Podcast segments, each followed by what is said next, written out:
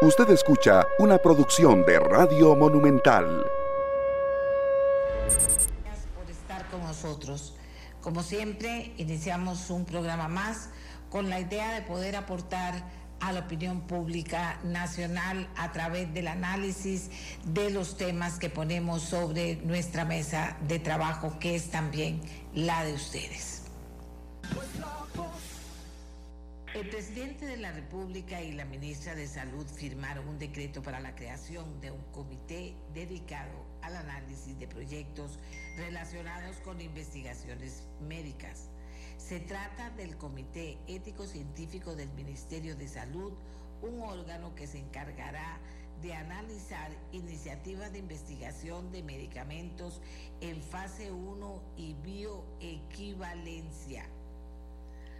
Vamos a hablar con Esteban Vega de la O, viceministro de Salud, para que le explique a Costa Rica lo más claramente posible para entender de qué se trata exactamente y qué importancia tiene para nuestro país la firma de este decreto. Así que saludamos al viceministro Vega de la O. Muy buenos días, Esteban. Adelante con su explicación. Muchas gracias, doña Amelia. Un gusto acompañarla a usted y a toda su audiencia. Primero que todo, pues ofrecerle las disculpas de, de parte de la doctora Munivi, quien se encuentra de gira por la zona atlántica.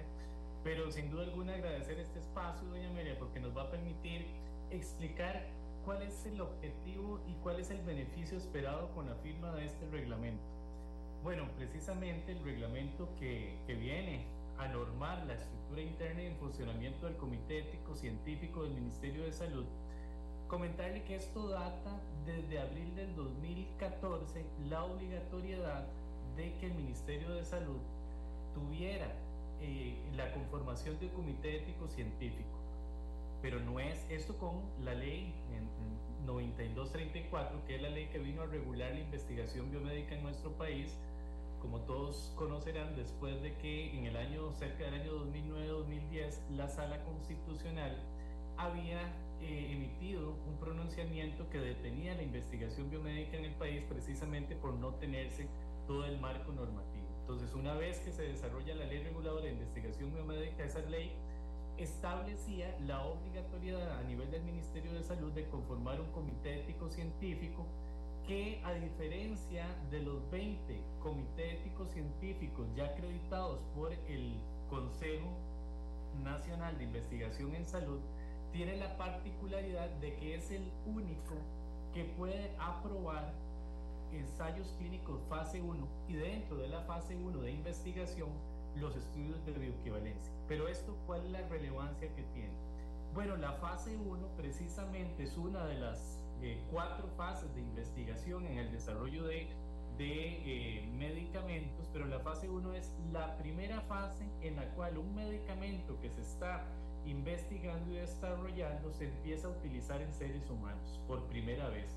En el país se han venido desarrollando de eh, estudios o ensayos clínicos fase 2, fase 3 y fase 4, pero la fase 1 había sido igual que los estudios de bioequivalencia, habían sido dos nichos de desarrollo de la investigación que estaba imposibilitado hacerlos precisamente por la no existencia del Comité Ético Científico en el Ministerio de Salud.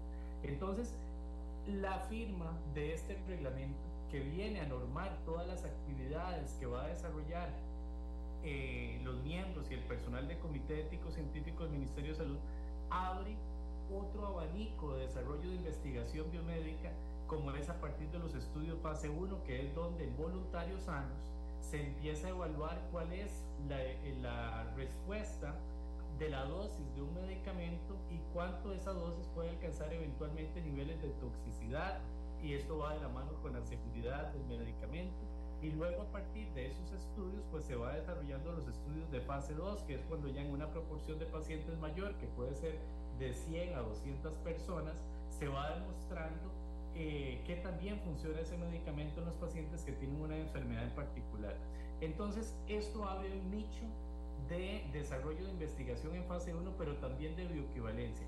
¿Y por qué la bioequivalencia es tan importante para nosotros? Ustedes han escuchado que a nivel del país se han venido desarrollando una serie de estrategias y nosotros desde el Ministerio de Salud en este momento hemos venido desarrollando una serie de estrategias orientadas a impactar en el acceso a medicamentos seguros y eficaces que generen competitividad en el mercado y que esto a su vez se pueda ir traduciendo de manera gradual y progresiva en el costo que estos tienen al usuario a nivel privado, pero por supuesto también a nivel público en la seguridad social. La bioequivalencia son aquellos estudios que se desarrollan en voluntarios sanos y que lo que buscan es garantizar que el medicamento surte los mismos efectos esperados en cuanto a eficacia, efectividad y seguridad que el medicamento de referencia, o sea, que el medicamento original o innovador.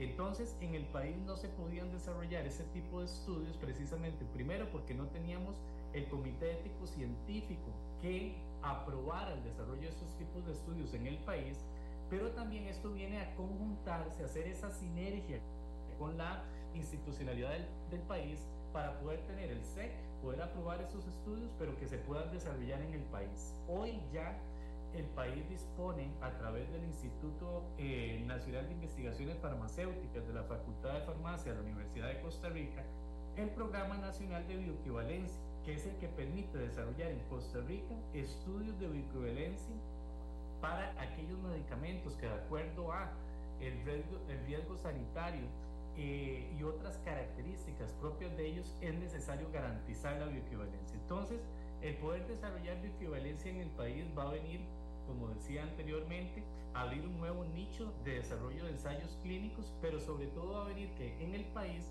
se pueda desarrollar esos estudios de bioequivalencia que hoy solamente tiene, pueden ser desarrollados a nivel eh, eh, externo por parte de la industria y eso sin duda alguna genera una serie de eh, afectaciones en cuanto a costos, en cuanto a la operación logística de poder desarrollar estos estudios, pues tiene que tomarse muestras, llevarse al exterior, tiene un costo importante que finalmente se traslada al costo del medicamento, pues esto es un habilitador para poder generar un ecosistema que facilite el acceso y que eso pueda repercutir también en el costo de los medicamentos. Eso nos tiene a nosotros muy entusiasmados, doña Amelia, porque como le decía, desde abril del 2014 era una obligatoriedad de tener ese comité ético científico debidamente conformado, reglamentado y acreditado, pues ya en este mes se ha hecho un gran esfuerzo por parte del equipo que conforma el comité ético científico para estructurar el desarrollo de toda la, la documentación requerida para ello el reglamento viene a empujar y a impulsar para que finalmente se acredite eh, el Comité Ético Científico del Ministerio y podamos en el país habilitar el desarrollo de las investigaciones biomédicas de fase 1 y bioequivalencia. Pero esto también viene a sumarse a una política de Estado que es impulsar a Costa Rica como el hub de ciencias de la vida. Aquí, así como Costa Rica se ha posicionado en muchos sectores y, recientemente tuvimos una grata noticia de que Costa Rica se iba a posicionar y fue escogido por el Departamento de Estado de los Estados Unidos como un hub de semiconductores, lo que estamos buscando con todo este tipo de esfuerzos y de habilitadores normativos, reglamentarios, eh, es poder trazando la hoja de ruta que acompañe, que facilite que impulse el reposicionamiento de la investigación biomédica en el país. ¿Por qué? Bueno, la investigación biomédica en el país y que en el mundo es una práctica común que genera acceso temprano a la innovación, que genera recursos frescos para los países, pero adicionalmente el desarrollo de empleos de alta calidad lo que se busca con este tipo de esfuerzos es precisamente poder ir eh, reposicionando a Costa Rica, que tiene todo un ecosistema, tiene una serie de componentes que le propician o le, motivan y le facilitan el poder empezar a eh, posicionarse en la investigación biomédica y cito algunos. Primero, personal profesional sanitario y de diferentes ramas, eh, sumamente formado, capacitado, un sistema de salud desde el punto de vista público, pero privado con altos estándares de calidad, un sistema de salud público eh, concentrado y único a través de la seguridad social. Tenemos también otro habilitador que es la disponibilidad de un expediente digital único en salud, que eso nos hace muy diferentes a muchos países del mundo. Y todos estos habilitadores, todas estas variables de posicionamiento del país en investigación biomédica son las que tenemos que explotar, porque esto va a permitir que eh, podamos ser objeto de desarrollo de nuevos medicamentos, que pacientes que ya se encuentran en la última línea de tratamiento, y voy a poner un ejemplo, un determinado cáncer, cuando se habilita en el país de una manera mucho más acelerada, mucho más intensa, eh, el estudios clínicos va a permitir que esos pacientes puedan ser objeto, cumpliendo una serie de criterios, por supuesto, de eh, incorporarse a estudios clínicos de medicamentos en desarrollo en los que, cuales se puede marcar diferencia entre un antes y un después con respecto a la evolución clínica de una enfermedad. Pero también eso va a venir a impactar en el sistema de salud porque el enrolamiento de estos pacientes en esos estudios de investigación clínica va a permitir que el, el desarrollo, el patrocinador, etcétera, se haga cargo de toda la artillería de exámenes, de procedimientos que requiere ese paciente, desde un TAC, un ultrasonido, examen de laboratorio, todas las pruebas complementarias y de soporte para garantizar la evolución clínica del paciente, los resultados que va obteniendo el paciente con el uso de este medicamento en comparación con el medicamento estándar y eso evidentemente va a desahogar también el proceso de atención ordinaria donde siempre sí o sí la prioridad son cierto grupo de pacientes eh, y eso va a, ser un elemento que va a descongestionar también las listas de espera que hoy aquejan a la seguridad social. Entonces, esto es una serie de, esto es toda una sombrilla, doña Amelia, de todos los que nos escuchan, que el, la conformación del reglamento o la habilitación del reglamento y la firma por parte del señor presidente de la República y la doctora Munive del reglamento del SEC viene a sumar a una serie de eh, estrategias que permiten impulsar, como les decía, la fase 1, los estudios de bioequivalencia, pero también un gran proyecto país, que es el seguir posicionando reposicionando e impulsando de una manera mucho más acelerada a Costa Rica dentro de el hub de investigación clínica que eh, a nivel mundial pues es una práctica que genera grandes beneficios para los países, sobre todo para los pacientes, para los sistemas de salud, y es una estrategia que va a permitir no solo garantizar acceso temprano a la verdadera innovación terapéutica, sino también una nueva fuente de desarrollo de empleos de muy alta calidad, pero también posicionar al país como lo, con todas esas eh, variables que comentaba anteriormente que nos posicionan como un país que tiene eh, las condiciones para poder seguir avanzando de una manera fuerte, sostenida en el desarrollo de la investigación biomédica. Aquí nos pregunta alguien, doctor.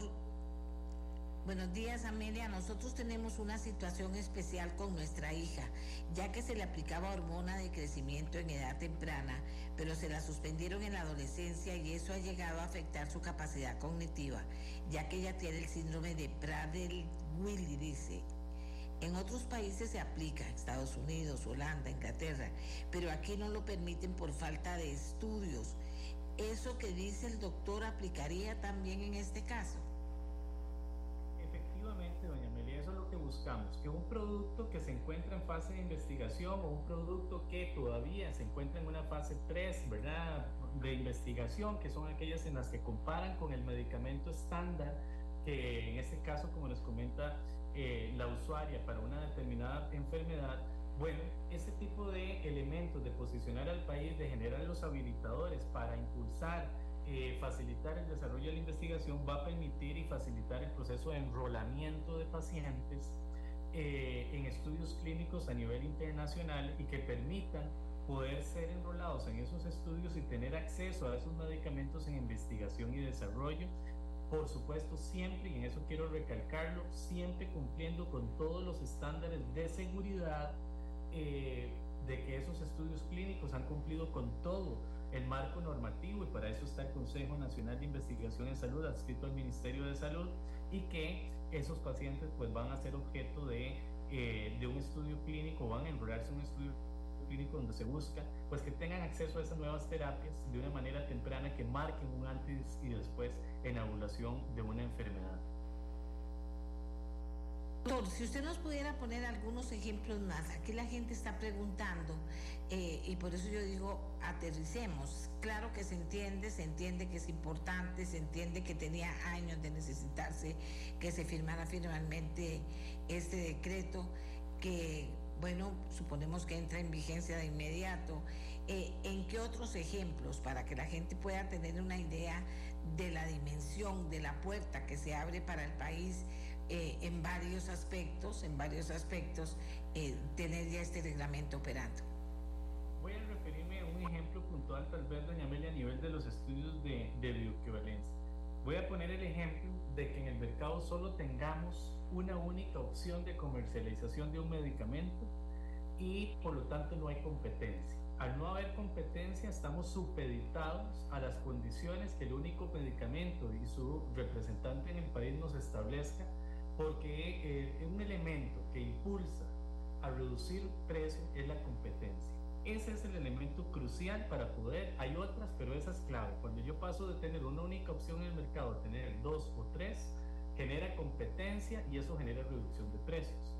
Es aquí donde el tema de la bioequivalencia, que este reglamento viene a habilitar el estudio de bioequivalencia en el país, cuando un medicamento quiere ingresar al país, ser registrado, pero tiene que demostrar que es bioequivalente, o sea, que es equivalente terapéutico al medicamento original, a ese que es el único que se viene comercializando en el país, pues tenemos que garantizar que ese medicamento es igualmente seguro y eficaz, que una vez que se le administra a una persona alcanza los mismos niveles esperados y que eso va a surtir el efecto. Ok, antes de de este, de este eh, reglamento en el país no se podían desarrollar ese tipo de estudios. Entonces ese, ese fabricante, ese distribuidor que quería incorporar el medicamento en el país tenía que ir a desarrollar esos estudios de bioequivalencia fuera del país.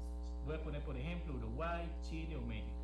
Eso ronda un precio entre los 120 mil a 150 mil dólares por estudio, por medicamento, por su presentación farmacéutica. O sea, si yo tengo un determinado medicamento que tiene la presentación de tabletas, pero también de, eh, de tabletas dispersables y tabletas normales, a cada una de esas presentaciones les tengo que desarrollar el estudio que tiene ese costo.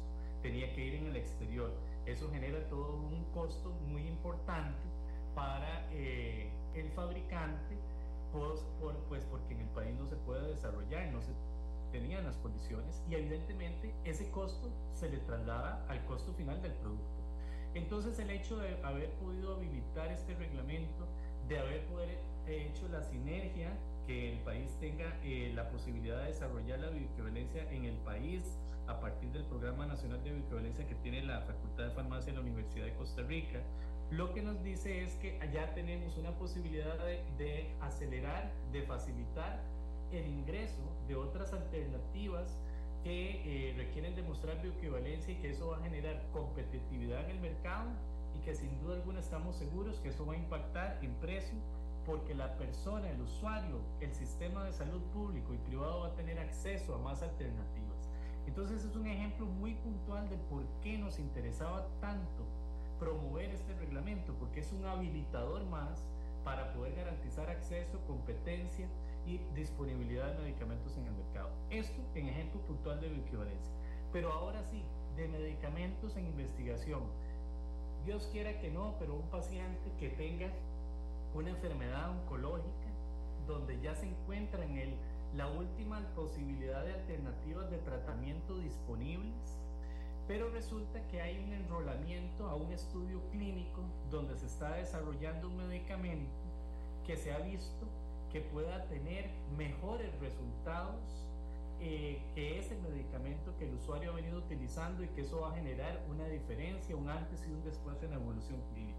Bueno, entonces se enrola ese paciente en la fase de investigación respectiva para poder eh, ir determinando cómo va evolucionando eh, la enfermedad y generando mejores resultados. Entonces ese paciente va a tener acceso en el país a poder ser, eh, poder tener la posibilidad de eh, hacer uso de una terapia que se viene desarrollando a nivel mundial, porque estos no son estudios únicamente en Costa Rica, son estudios multicéntricos que se desarrollan en múltiples países, pero además ese paciente va a tener la ventaja de que una vez que es enrolado en este estudio clínico, todas las pruebas, llámese TAC, llámese exámenes de laboratorio, llámese ultrasonidos, llámese resonancias, etcétera, van a ser cubiertas por el patrocinador y el desarrollador del estudio clínico y ese paciente va a tener una ventaja adicional que si se encuentra eh, atendido en el sistema de salud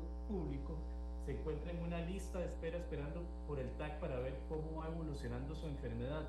Bueno, vamos a quitar presión a esa lista porque ese paciente va a ser eh, atendido con todo lo que eso representa dentro del estudio clínico y eso va a tener también un impacto indirecto, un impacto directo en el usuario que es enrolado en el estudio clínico y un impacto indirecto en el resto de pacientes que se encontraban en la lista de espera porque vamos a ir sacando, se va a ir sacando pacientes de esa lista para el estudio clínico y va a ir desahogándose la lista. Entonces, eso es todo una serie de beneficios que tiene el desarrollo del estudio clínico en el país, donde el usuario sin duda alguna va a ser el principal beneficiario y, y recalco nuevamente, siempre cumpliendo todos los estrictos eh, parámetros y protocolos que tiene la investigación clínica estructurada no solo en la ley 9234, sino en todo el marco normativo del Consejo Nacional de Investigación en Salud de nuestro país y de los propios SEC.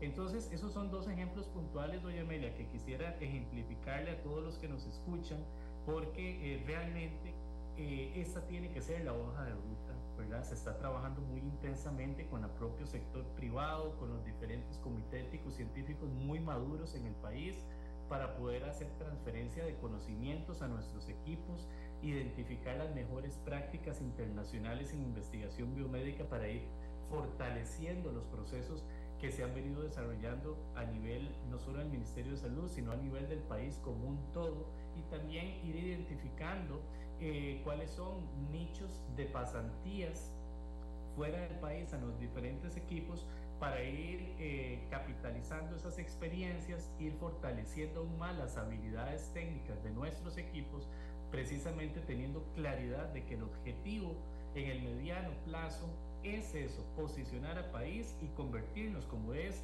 el país en desarrollo de equipo biomédico, exportador de equipo biomédico de alta estándar, eh, ahora con semiconductores que Costa Rica se posicione en el tema de investigación biomédica tal cual lo mencionaba anteriormente. Eh, doctora, aquí hay varias inquietudes. Una de ellas es que cuál es el precio de esos estudios si se logran hacer aquí.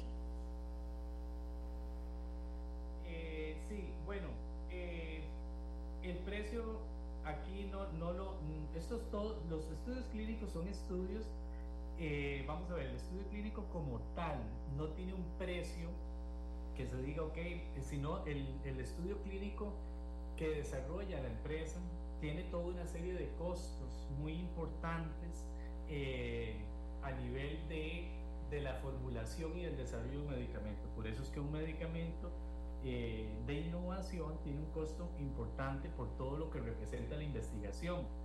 Lo que, eh, y por eso hay patrocinadores que son los que estudian ese estudio clínico. Lo que se tiene es un canon, ¿verdad? Que se, este, que se paga a nivel del Consejo Nacional de Investigación en Salud para el desarrollo del estudio a nivel del país como parte de los requerimientos y que es un canon que eh, la idea, y así está la ley, es un 3%, ese canon eh, que se paga al Consejo Nacional para reinvertir, y esa es la búsqueda también de, de ese fortalecimiento, de esa mejora regulatoria a nivel del Ministerio de Salud, para eh, fortalecer la gestión del Consejo Nacional de Investigación, el seguimiento de los estudios que se encuentran eh, en curso, la eh, valoración y reacreditación de los consejos de eh, comités éticos científicos que se encuentran, que son 20 a nivel en el país al día de hoy, eh, buscar cada vez mejores opciones de capacitación de todos nuestros investigadores. Costa Rica tiene una gran cantidad de investigadores. Eh, entonces, el estudio como tal tiene un costo para el patrocinador, ¿verdad? Todos sabemos que son costos muy importantes para la industria de investigación y a nivel del país pues hay un canon ya establecido por ley que es de un 3% para cuando se somete a aprobación por parte del Consejo Nacional de Investigación en Salud, el CONIS, a nivel del Ministerio. Nada más para terminar, tal vez muy puntualmente, doctor, ¿cuál es la situación en este país en este momento que recibe ya con ese reglamento una serie de autorizaciones? ¿Cuál es la realidad de este país? Eh, la realidad en cuanto al desarrollo de estudios, doña Amelia. Sí, señor. Sí, bueno, a modo de referencia, les quiero comentar eh, estadísticamente de, estudios de intervencionales, ¿verdad? Que es cuando se administra un medicamento o una vacuna en este tipo de estudios clínicos.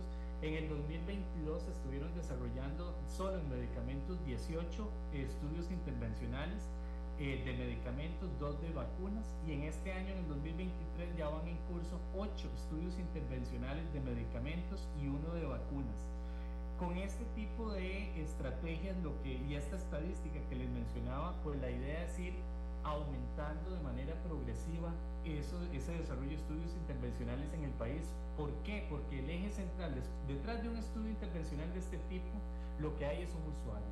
Es un usuario como el que le hacía la consulta anteriormente, que espera tener una mejor alternativa de tratamiento con respecto al, a la que ha venido recibiendo. En algunos o en muchos casos ya no hay otras opciones más que las que tenemos disponibles y eso eh, también es importante señalarlo. Nosotros tenemos un gran privilegio, es tener una seguridad social sumamente fuerte que ha invertido durante muchos años eh, en disponer de medicamentos eh, eficaces y seguros, pero tenemos un techo y un techo donde queremos superarlo a través de la disponibilidad de alternativas terapéuticas disponibles a través de los ensayos clínicos.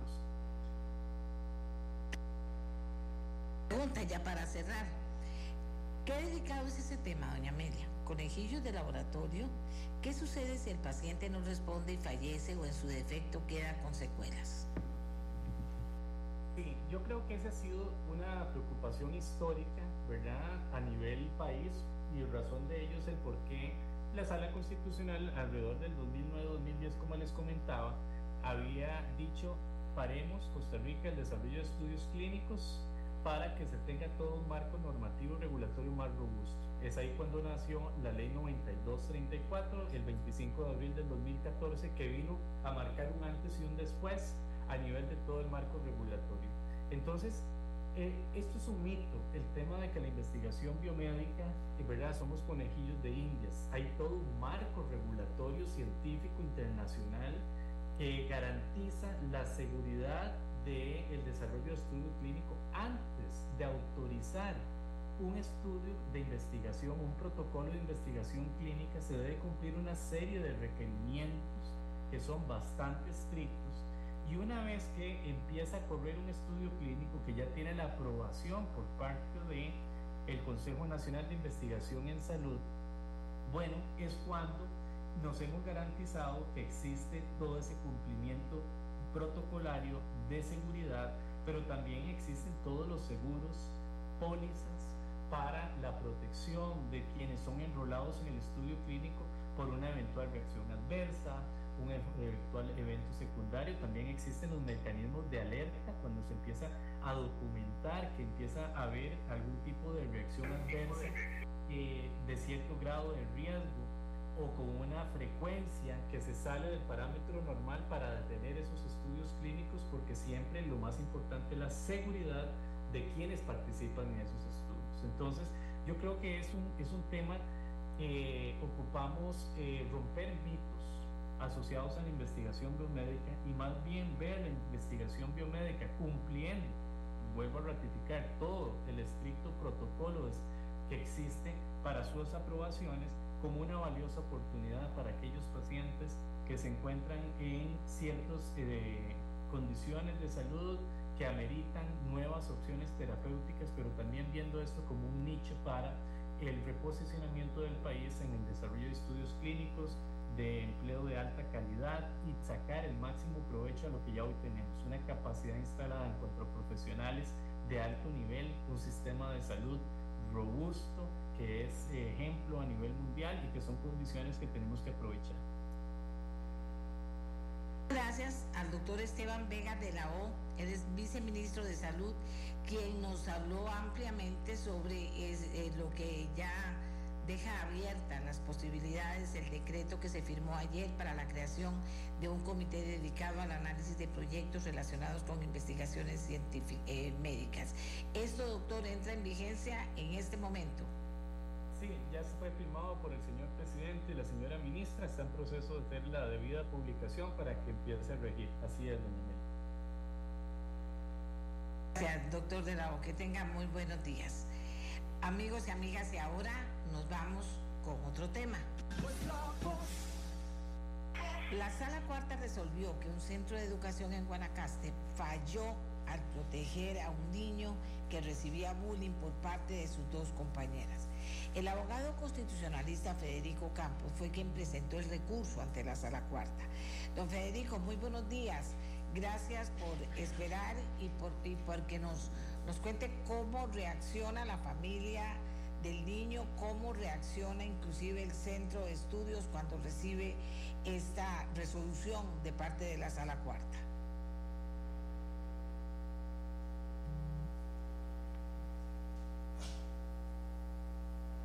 A ver, a ver, a ver, a ver, a ver, a ver. Vamos por teléfono también con don Federico. Ya, ya lo salvamos porque hoy hemos estado mal con esto de la, del Zoom, de la internet. Ok. Eh, vamos a esperar. Eh, repetimos que es una noticia interesante, importante, diferente.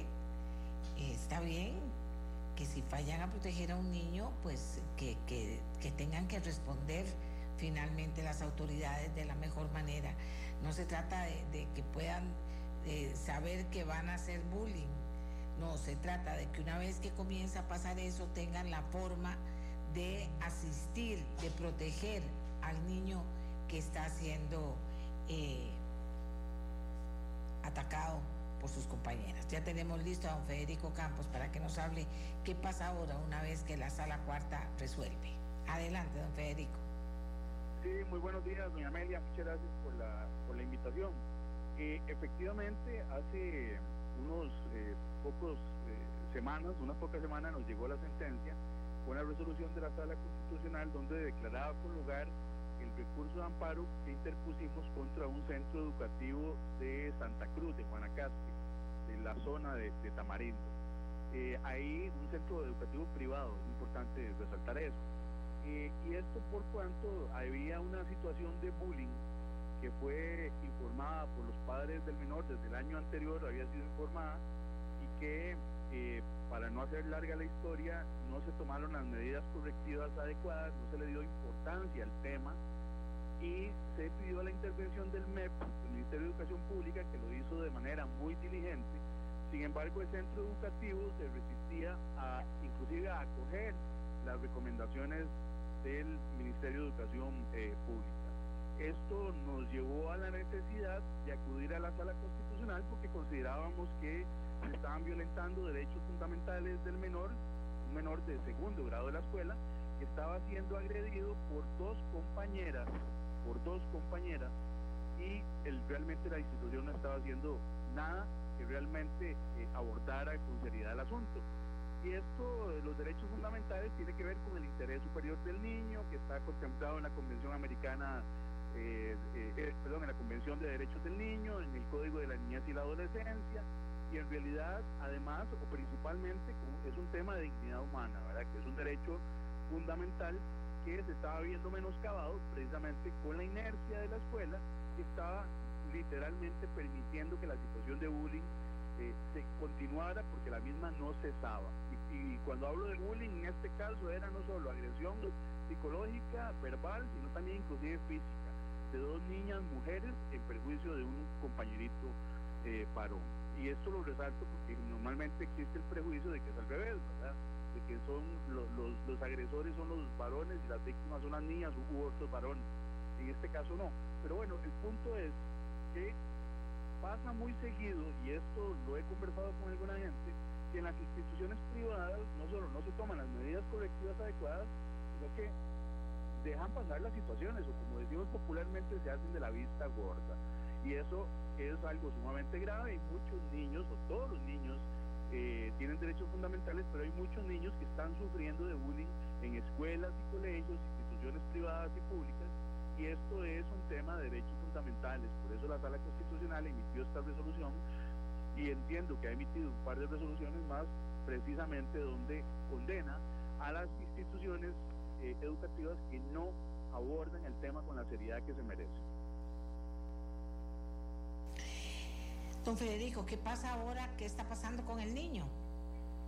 Bueno, el niño, eh, en vista de que la, la, institución privada no tomaba las recomendaciones, eh, se vieron obligados a sacarlo y a buscarle otra escuela. El problema es que en la zona donde viven, eh, a quienes yo represento, no las instituciones educativas, por lo menos del gusto académico de mis clientes, que no abundan, ¿verdad? Entonces, prácticamente tuvieron que sacarlo de una institución académicamente no se le cuestiona nada y que más bien todo lo contrario es una institución bastante reconocida en la zona como educación eh, privada y este tuvieron que pues trasladarlo a otra escuela que entiendo que tal vez no estaba del nivel pero eh, fue fue muy difícil verdad porque inclusive fue cuando ya el curso había iniciado y, eso de, sacar y que acepten otra escuela a un niño eh, tal vez no es como el San que abundan las escuelas públicas y privadas pero en esa zona eh, no, y, eso pues generó una complicación, por dicho lo aceptaron en una institución escolar, pero se vieron, este, se vieron obligados a eso. Entonces la sala, en vista de que ya tenía la información de que el niño había tenido que ser sacado por los padres para evitar que fuera, que siguiera siendo agredido, porque esa fue la razón, ¿verdad? Para que evitar el bullying en su perjuicio, eh, eh, pues la sala, como en todos los casos donde hay condenas o, o se acogen eh, o se declaran con lugar los recursos de amparo, eh, ordenó el pago de daños y perjuicios, eh, que en este caso ha habido perjuicios de índole moral en perjuicio del menor, quien obviamente un niño que solo lo que quiere es ir a la escuela y que no lo agredan, no solo sufrió el tema del bullying por el tiempo que la escuela no hizo nada, sino también el tiempo mientras le buscaban la otra escuela, porque estuvo varias, varios días, varias semanas sin poder ir a una escuela y eso lo tenía el niño sufriendo eh, desde los dos puntos de vista, ¿verdad? No solo mientras estaba en clases que sufría y pasaba atemorizado por las agresiones de estas niñas, sino también el tiempo en que no estuvo o, que estuvo más bien sin ir a clases, que obviamente eso para un niño es fatal, sobre todo un niño que le gusta la escuela y que le gusta estudiar. Don Federico, ¿cuántos años tienen los niños implicados? Esto sucedió eh, el año anterior y todos estaban en segundo grado de la escuela. Si no estoy equivocado, son ocho añitos. Ocho años. Muchas gracias a don Federico Campos, abogado constitucionalista, quien presentó el recurso ante la sala cuarta, se ganó el recurso, pero al niño no se le hizo daño, no se le resguardó de verdad, no se le protegió. Ojalá que puedan darle todos los recursos que necesita el niño para poder seguir por la vida superando este mal momento a una edad tan corta. Una última palabra. Hagamos una pausa, Costa Rica. sí, señor, dígame. Sí, sí, no, solamente indicar que, bueno, muchas escuelas privadas eh, y colegios privados eh, se jactan de alguna manera que ellos tienen sus protocolos, ¿verdad? Es que una cosa es tener los protocolos y en primer lugar que sean eficientes y en segundo lugar que los apliquen realmente, ¿verdad? Porque a veces con tal de complacer a las autoridades que los supervisan, dicen, sí, tenemos el protocolo, pero la aplicación del protocolo es un tema distinto y eso muchas veces no se da y probablemente muchos padres que estén oyendo esto lo saben por sus experiencias propias. Entonces ahí tienen la, posibilidad de acudir a, a, vigilar los derechos fundamentales de sus hijos eh, ante la sala constitucional. Perfecto. Gracias, Federico Campos. Que tenga muy buen día. Y ahora hacemos la pausa y ya regresamos. Eh, amigos y amigas, estamos listos ya para nuestro siguiente tema. Aquí estoy conversando con don Francisco Dalanese, que es uno de nuestros invitados estoy conversando con él. Bueno, conversando dice uno. Estoy chateando con él eh, para comentarle que estamos listos ya para comenzar con, con el tema de hoy. Y el tema de hoy es importante. Son esos temas que son recurrentes, ¿verdad? Que uno dice, ay, otra vez este tema. Tal vez la gente no le gusta, no le parece, pero no, hay que seguir hablando porque hay que lograr que las cosas se hagan eh, una realidad. Hay que lograr que las cosas se hagan una realidad. Entonces por eso insistimos. Les cuento. Eh, vamos a ver.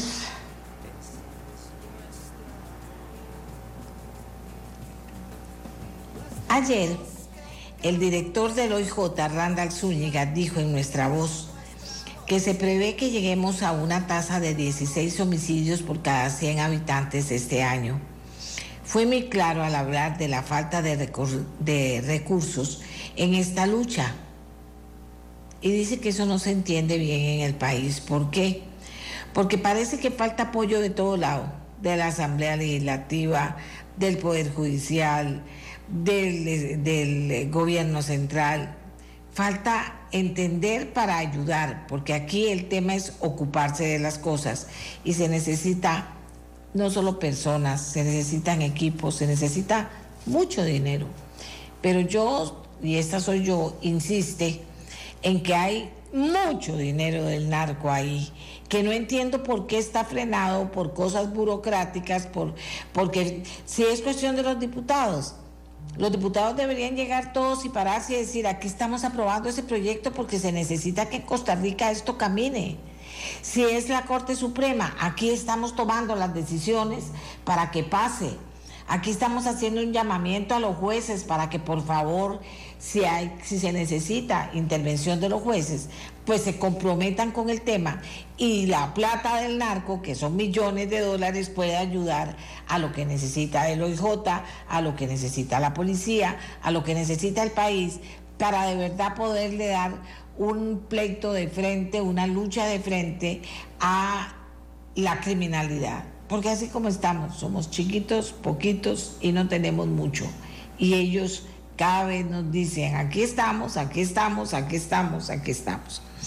Yo le pedí a doña Gloria Navas, presidenta de la Comisión de Seguridad y Narcotráfico, que nos contara qué se puede hacer desde la Asamblea Legislativa. ¿Qué se puede hacer y no se está haciendo? ¿Y por qué no se está haciendo? Ahorita estamos con una tasa similar, imagínense, a Guatemala o a Brasil. O sea, esto no es jugando. También le pedí a Francisco Dalanese, ex fiscal general de la República, que por favor,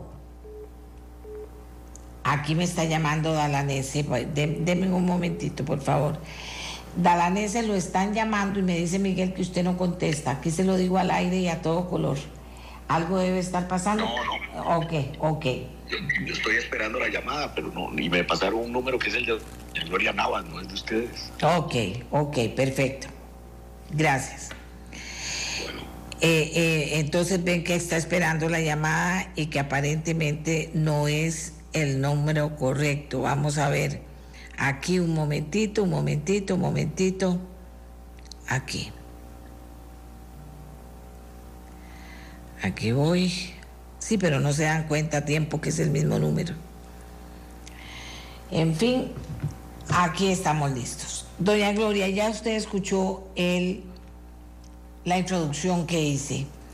Usted nos puede decir qué se puede hacer que no se está haciendo en la Asamblea Legislativa, por qué no se está haciendo. ¿Puede hacer algo la Asamblea en este en este camino que tenemos claro de conseguir dinero para pelear contra el narcotráfico y contra la criminalidad. Buenos días. Buenos días, doña Amelia. Gracias por la invitación.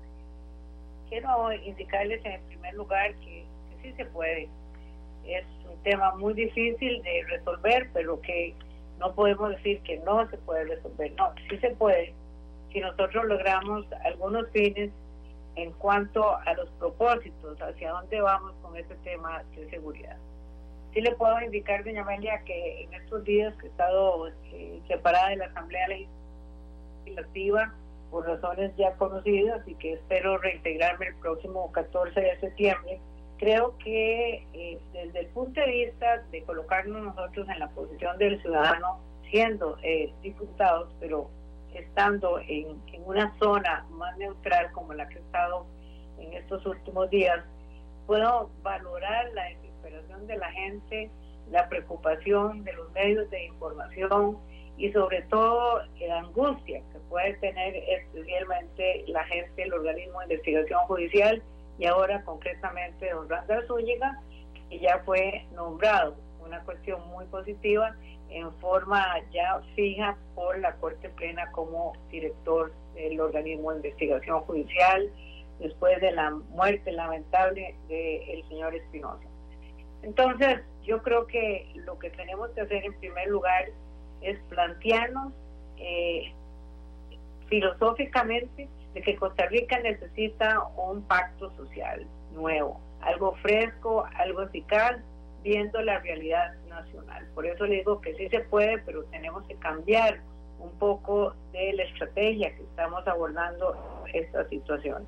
En segundo lugar, eh, en un país democrático, si queremos sostener la democracia, la paz social es sumamente importante. Sin paz, la ciudadanía no puede vivir y eso es una obligación del Estado de Derecho resolverlo. Eso tenemos que resolverlo y resolverlo de manera veloz, de manera inmediata. No vamos a dedicarnos aquí en discursos políticos tampoco, sino dónde estamos en esta situación. Don Randall tiene razón en todo lo que está diciendo. Así, sin con el dicho corriente de que sin cacao no hay chocolate, así de simple hay que interpretar esta situación. El tema presupuestario es esencial para la policía. Nosotros ya no solo tenemos que plantarnos en una contención de esta violencia, sino también en fortalecernos, en aparecer como un Estado de Derecho fuerte en la lucha contra este tipo de delincuencia en general en que estamos envueltos.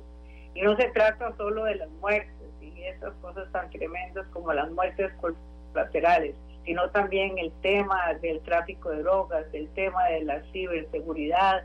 Es decir, hay cantidades de temas que nosotros tenemos que resolver en, estos aspectos de seguridad. También debemos entender, número uno, que el tema de seguridad es un tema fundamental de pensar posteriormente en lo que es el desarrollo de un país. Si no hay seguridad, no hay educación. Si no hay seguridad, no hay paz social.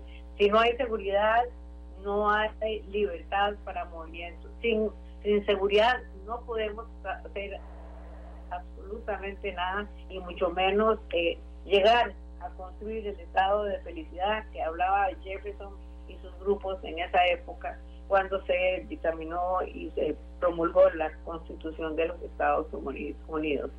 La consecución de la felicidad en una sociedad es fundamental. Pero entonces, ¿dónde estamos en este momento y qué tenemos que hacer? Tenemos varios proyectos en la Asamblea Legislativa que tenemos que mover ya. Varios proyectos y entre eso le voy a mencionar, por ejemplo, el, el proyecto número 22.834, que es la ley contra la delincuencia organizada para fortalecer la función de la jurisdicción contenciosa administrativa. ¿Qué tiene que ver esto con la jurisdicción contenciosa administrativa? Pues la recuperación y la distribución de los dineros.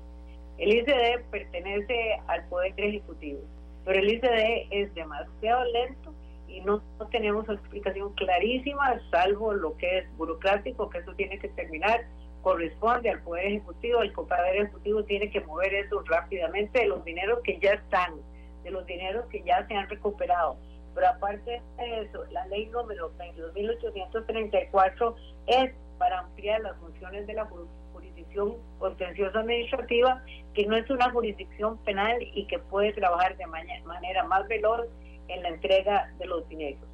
En segundo lugar, conforme lo está indicando también don Randa, hay que excluir a los cuerpos policiales de, la regla fiscal. Está el expediente 23.330 a esos efectos.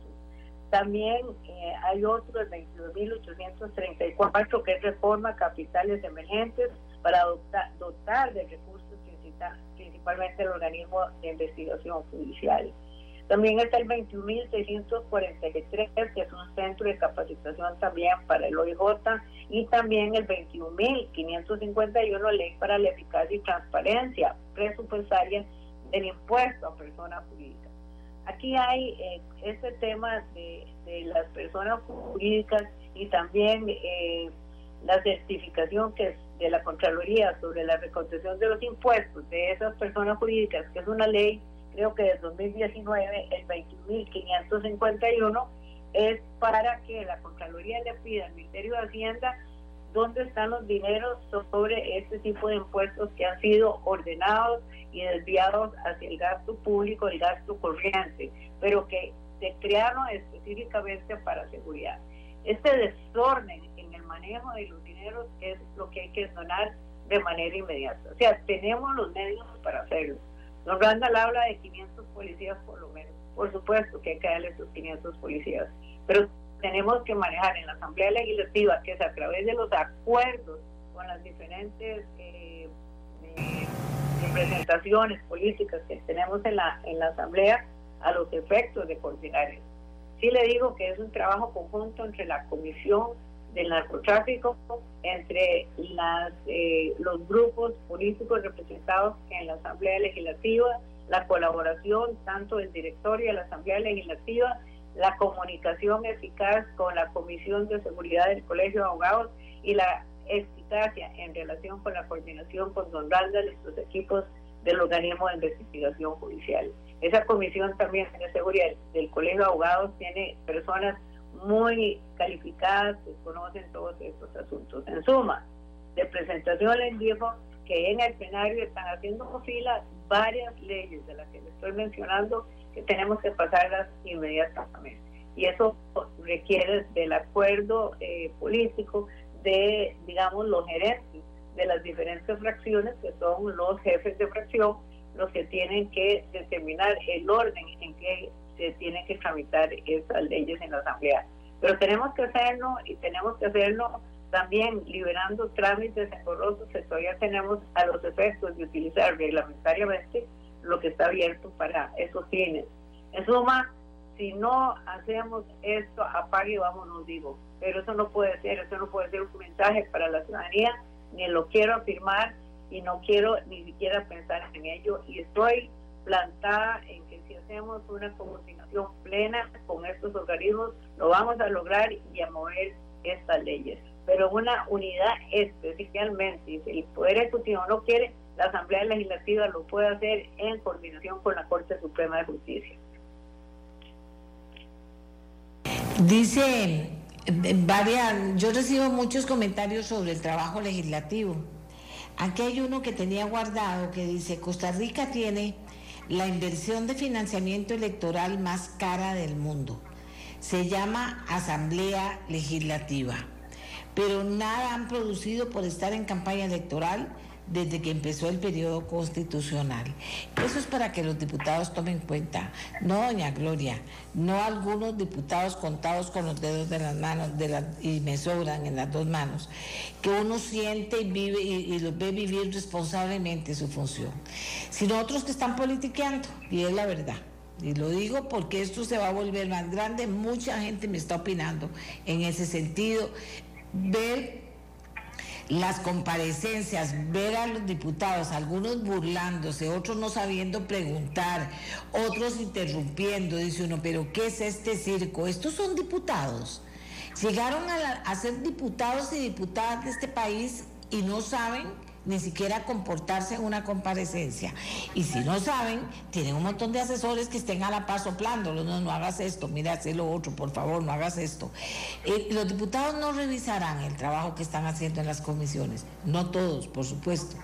Pero digo que todo esto apoya para que en estos momentos, cuando pedimos que los diputados y los partidos políticos se pongan las pilas y ayuden a poder hacer una realidad mayor presupuesto para las para pelear contra la criminalidad lo logren y recuperar la plata del narcotráfico para pelear contra el narcotráfico, que lo logremos, ¿verdad?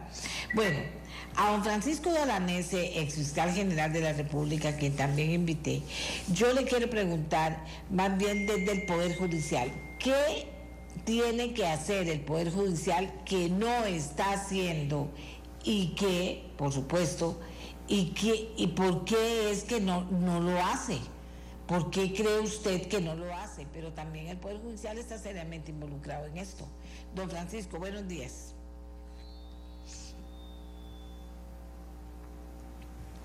Vamos a ver. Tengo a don Francisco, mejor pregunto, porque hoy ha sido como la, la, la casa de los sustos. Don Francisco. No, no lo tengo. O nadie me está diciendo nada. ¿Aló? Aló, ¿Aló? aló, aló, aló, aló. Don Francisco, hoy, pero discúlpenos, es culpa nuestra, pero discúlpenos, ¿verdad? Por favor, es una cuestión técnica nuestra que no, no hemos podido afinar bien. ¿Qué nos dice usted? ¿Qué no está haciendo y debería hacer y por qué no lo hace el Poder Judicial?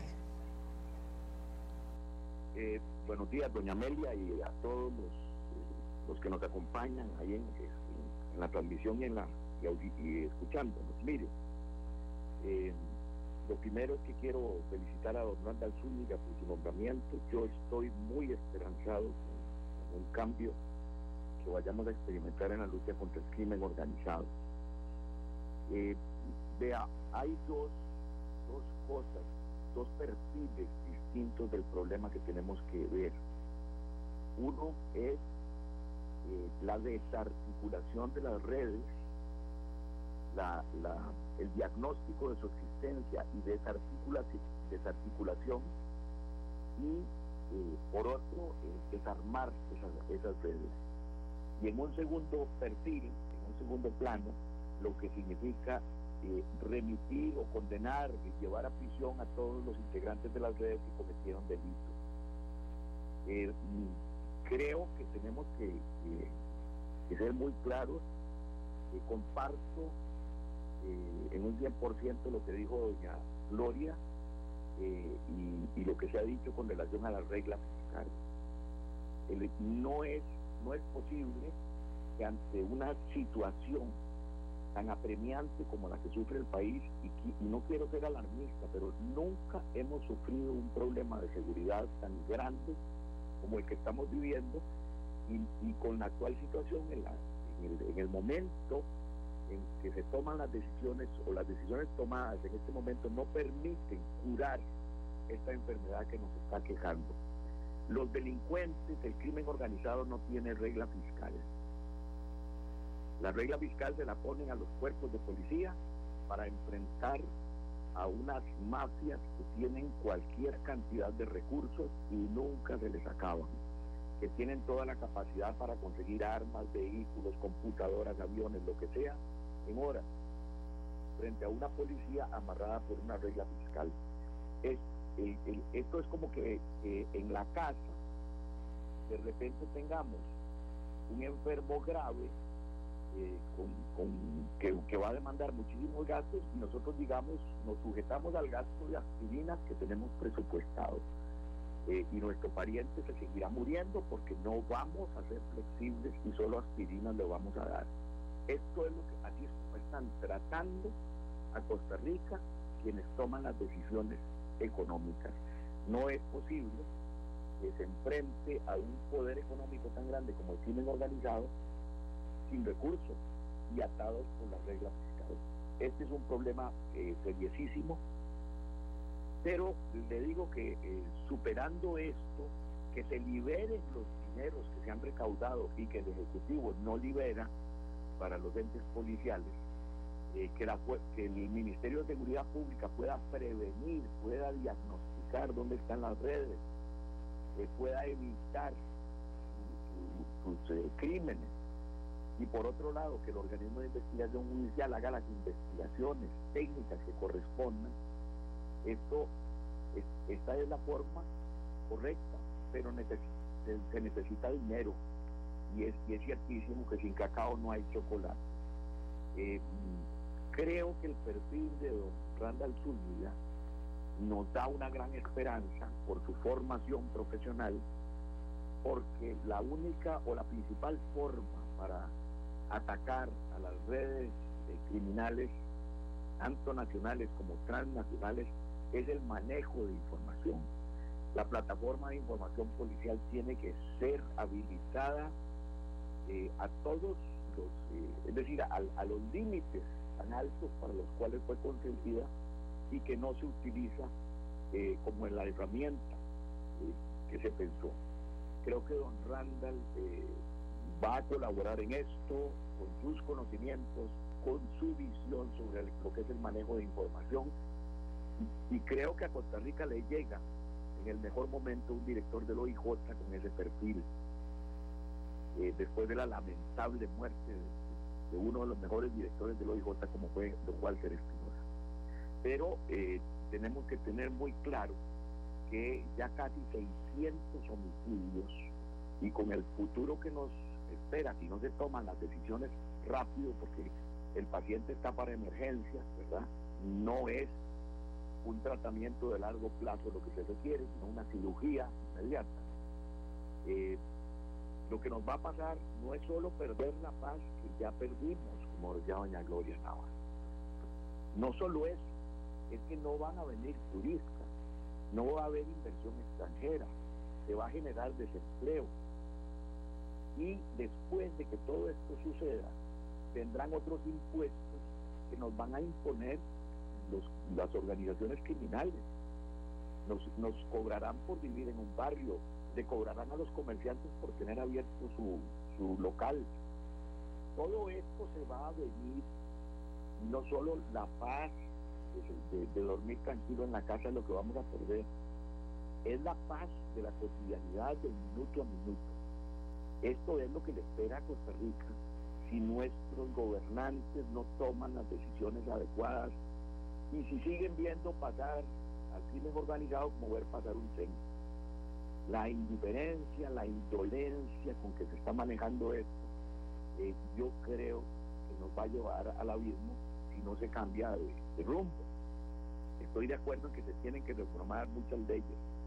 Estoy de acuerdo en que tiene que haber eh, eh, institutos jurídicos que, que modifiquen, que permitan mayores o mejores actuaciones judiciales. Pero nada se va a lograr si la policía no tiene dinero, si la policía no tiene recursos, porque las leyes se quedarán esperando los jueces y los fiscales quedarán esperando porque no habrá investigaciones efectivas. Esto tiene que quedar muy claro. la regla fiscal que limita a los entes policiales eh, lo que nos pone es, o pone a la policía como un burro amarrado contra un tigre suelto que es el crimen organizado.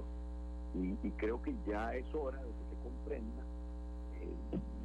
el, el cuento es que los delincuentes se están matando entre ellos eh, y que eso nos da tranquilidad, no nos puede dejar tranquilos.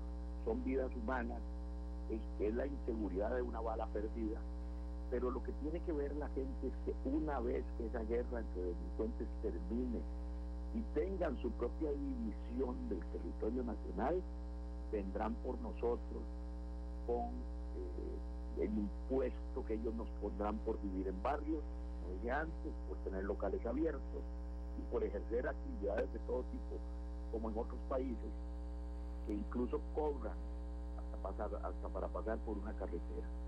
No podemos llegar a esos límites. la gran dificultad en esto, y, el fiscal general de Colombia, que era mi homólogo cuando yo ocupé la Fiscalía General de Costa Rica, me dijo una vez el control se perdió cuando no había capacidad de respuesta frente a los homicidios, cuando cada muerte era una hoja más en un casillero porque no había capacidad de, investigación. Y yo creo que estamos llegando a ese punto. Y es, y es una irresponsabilidad que no se escuche al ministro de Seguridad que pide que se, que se elimine la regla fiscal y al director del organismo de investigación judicial. Esto es lo que le quería decir, doña, doña Amelia, disculpe si me he extendido. Eso es que le pedí a doña Gloria y a usted porque son dos voces como muy reconocidas. Y porque le voy a decir, tanto doña Gloria como usted, doña Gloria dice, es que esa señora, en el buen sentido de la palabra, no aguanta nada. Y don Francisco Alanese no aguantó nada cuando fue fiscal general.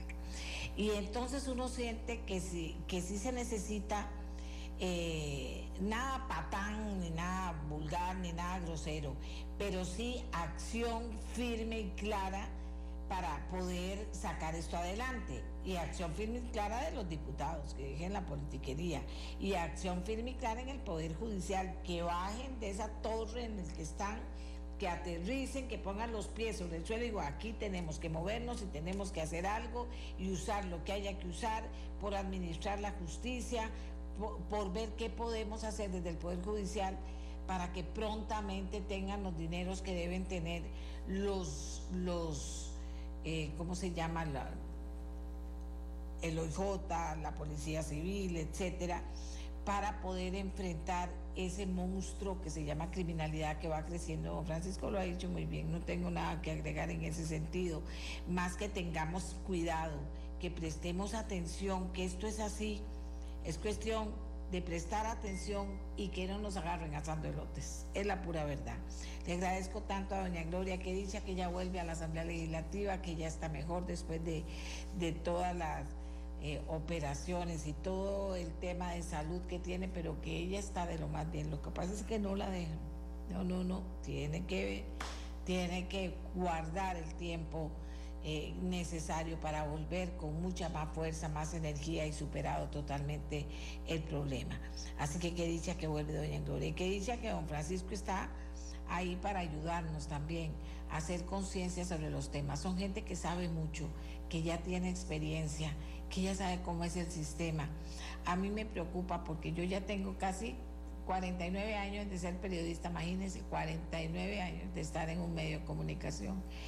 Y yo lo, a mí lo que me tiene es muy frustrado de ver que cada vez la gente es más obisa, la gente es más lenta, la gente dice, pero, pero ¿para qué llegan a los puestos más importantes de un país y luego se vuelven lentos, elefantes, elefantas?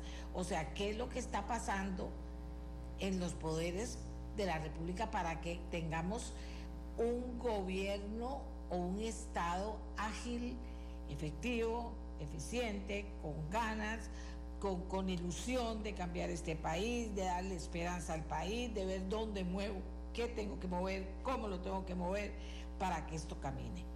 Por eso les agradezco mucho a, don Francisco y a doña Gloria que no me dicen que no cuando pido que sus voces puedan ser escuchadas por ustedes. La mía, la suya, la de todos y todas. La disminución del nacimiento de tortugas marinas en Costa Rica, motivado por el cambio climático, preocupa a los expertos. En Costa Rica existe un programa de conservación de tortugas marinas financiado y ejecutado por APM Terminals en Moín, el cual protege los huevos de las tortugas y libera los neonatos en la playa. Los expertos han determinado que este año la cantidad de nacimientos y liberación de tortugas en Moín llegará a los 10.000, mientras que en el 2022, el año pasado, se liberaron cerca de 30.000. El líder de este programa de APM Terminals es el biólogo Didier Chacón, experto en este tema, y nos cuenta esta historia porque, como digo, no es pequeña ni debería dejar de preocuparnos. Don Didier, gracias por estar con nosotros. Muy buenos días. Adelante.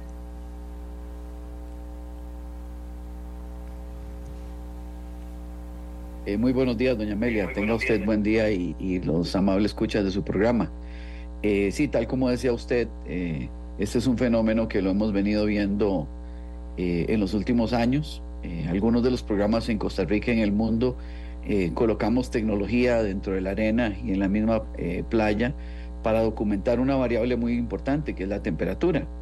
Hay que recordar que la temperatura condiciona primero el sexo de los neonatos.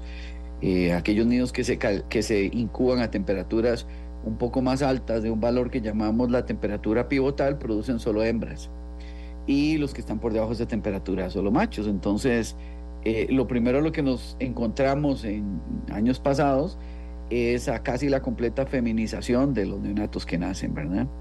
Pero ahora hemos pasado a un escenario diferente. Ahora lo que está sucediendo es que durante mucho tiempo sostenido eh, se mantienen temperaturas en el, en el ámbito mortal.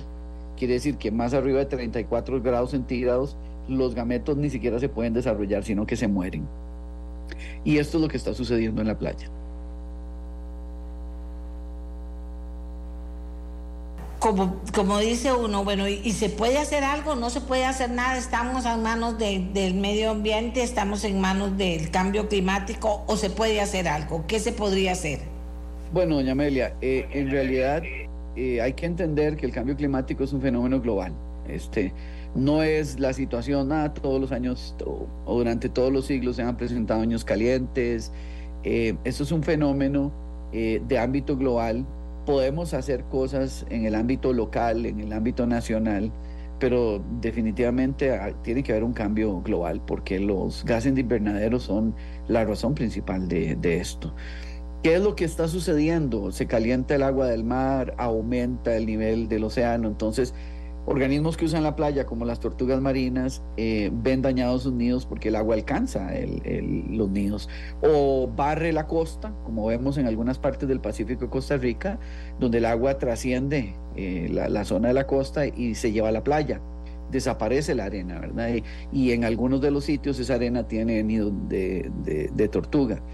Eh, otras circunstancias que estamos viendo es el cambio en las corrientes marinas, eh, tal vez los, las personas que nos escuchan han visto eh, la invasión del, alga sargazo en, las costas del, Caribe, no tanto en Costa Rica, pero sí en las islas. Eso es un fenómeno donde el mar de los sargazos estaba encerrado en corrientes y algunas de esas corrientes están cambiando, de manera que el sargazo salió de esa zona, ahora se convierte en un problema para quienes usan la playa, porque esto se pudre y produce una serie de consecuencias. Entonces el cambio climático está en todo lado entonces no, no hay que pensar que, es una farsa, eh, que es una manipulación eh, ideológica para hacer la alarma. No, está causando problemas.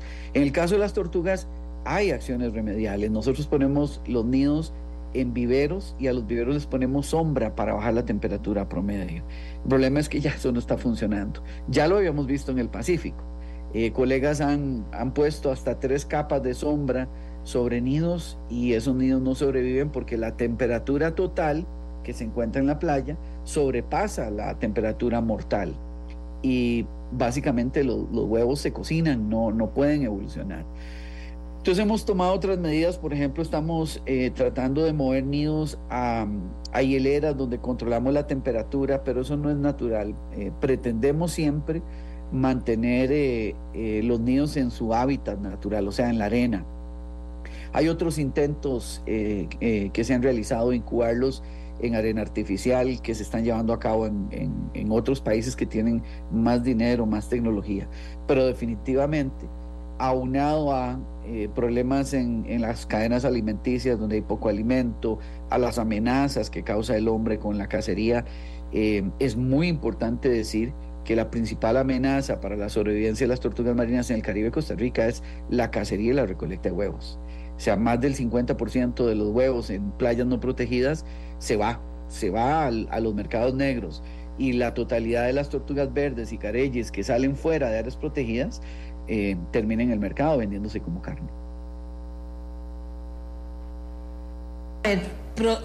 ¿Cuáles son las protegidas y cuáles las zonas no, protegidas por este tema?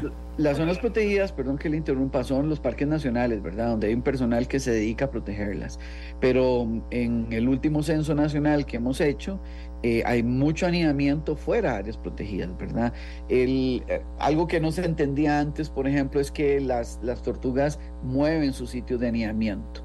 Y a pesar de que cuando se declaró un área protegida había anidamiento importante, puede que ahora esté disminuyendo y se haya movido más al sur o hacia, el norte. Por ejemplo, eh, Moín, que es la, playa de la que estamos hablando, no tiene ningún nivel de protección y es eh, una de las más importantes, si no la más importante de anidamiento de tortuga baula del Caribe, ¿verdad? Em, lo que hace más difícil la protección, porque hay que, las autoridades apoyan, pero no son autoridades permanentes como podría ser las del Ministerio del Ambiente a través de un área protegida declarada ahí, ¿verdad? Entonces, en las áreas públicas usted se puede encontrar 30, 40, 50 personas que noche a noche eh, están llevándose los nidos para el mercado negro, ¿verdad? O matando a las, a las hembras anidadoras para vender su carne. Sumando más a la problemática de sobrevivencia, donde se tiene primero una feminización de los neonatos, o sea, eh, se están liberando más neonatos hembras por el tema de la temperatura. A eso le agrega que hay años muy calientes como este, ¿verdad? Eh, y que no sabemos si el año que viene va a ser peor, ¿verdad? pero estamos viendo que este año se mantuvo sostenida la temperatura, lo que hizo bajar eh, la sobrevivencia. Y además de eso, eh, los problemas de erosión que causa el aumento del nivel del mar y agregado a eso, pues los impactos antrópicos directos de la cacería y la recolecta de, de huevos. Así que el escenario de sobrevivencia para estos animales es, es difícil. Y algo muy importante que hay que reconocer, ellas son trabajadoras de nuestra economía. Un parque nacional como el Parque Nacional Tortuguero, la gente llega a ver las tortugas verdes, ¿verdad?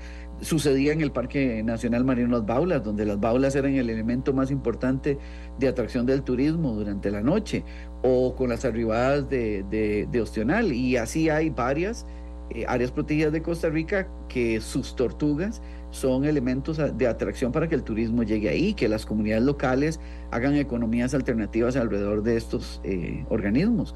Así que son importantísimas. El problema es que se nos están yendo lentamente, ¿verdad?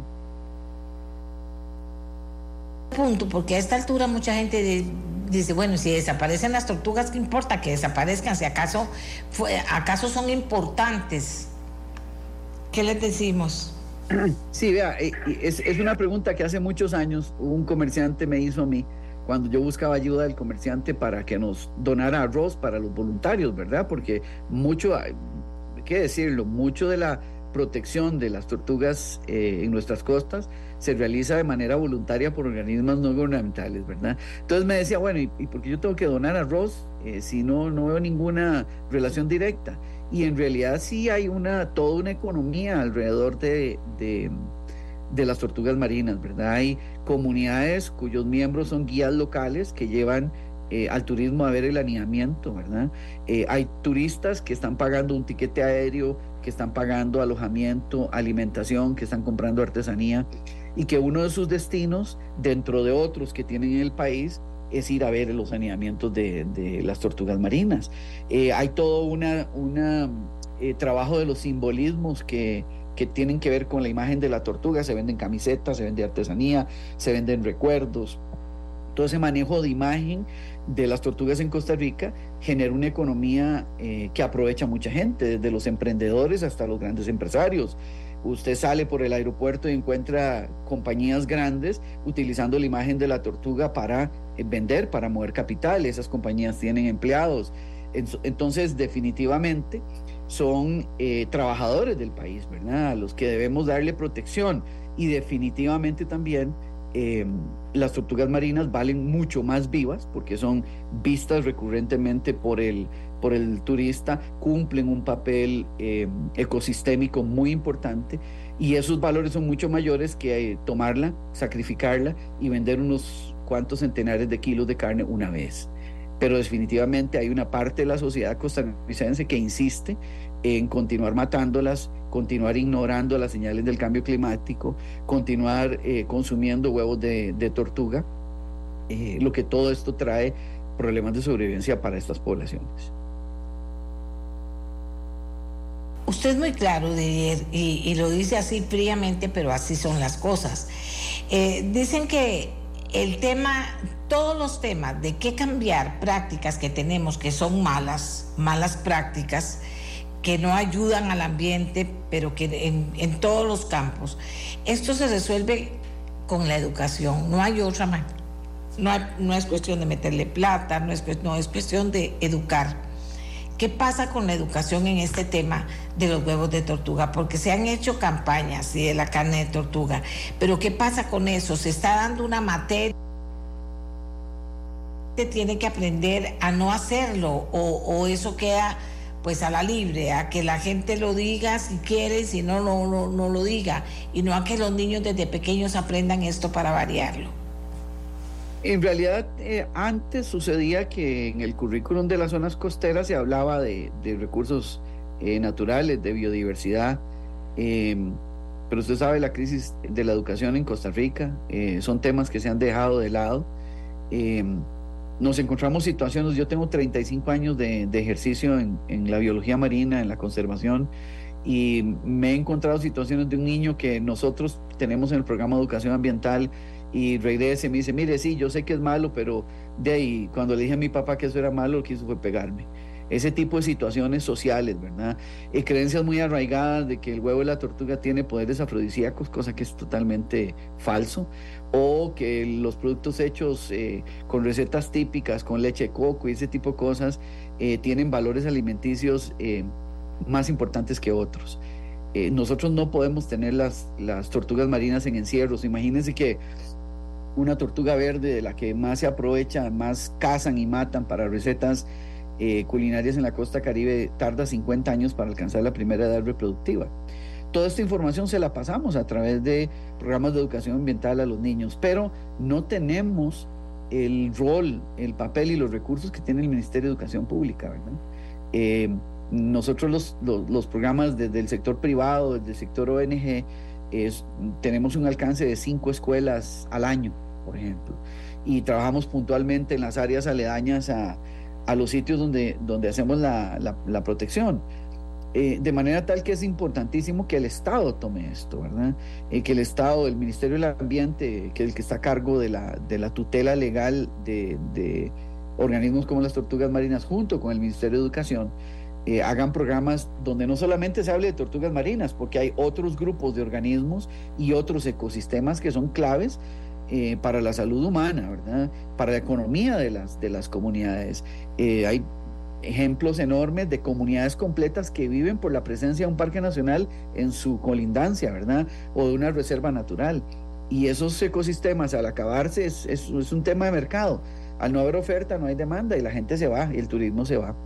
Eso hay que entenderlo como una parte de la llave eh, además el carisma que tienen algunas especies como eh, las tortugas, los quetzales, las ballenas, los delfines, para llegarle a la gente y que la gente comience a, cambiar sus patrones de conducta. Y estos son fenómenos que solo suceden en, el largo plazo, cuando el niño desde la escuela eh, entiende el discurso, lo maneja, lo practica y queda con esa conducta.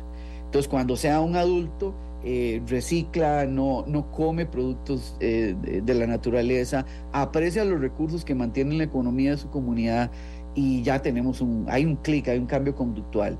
Pero esos eh, programas sostenidos, esos esfuerzos no están sucediendo en todas las zonas.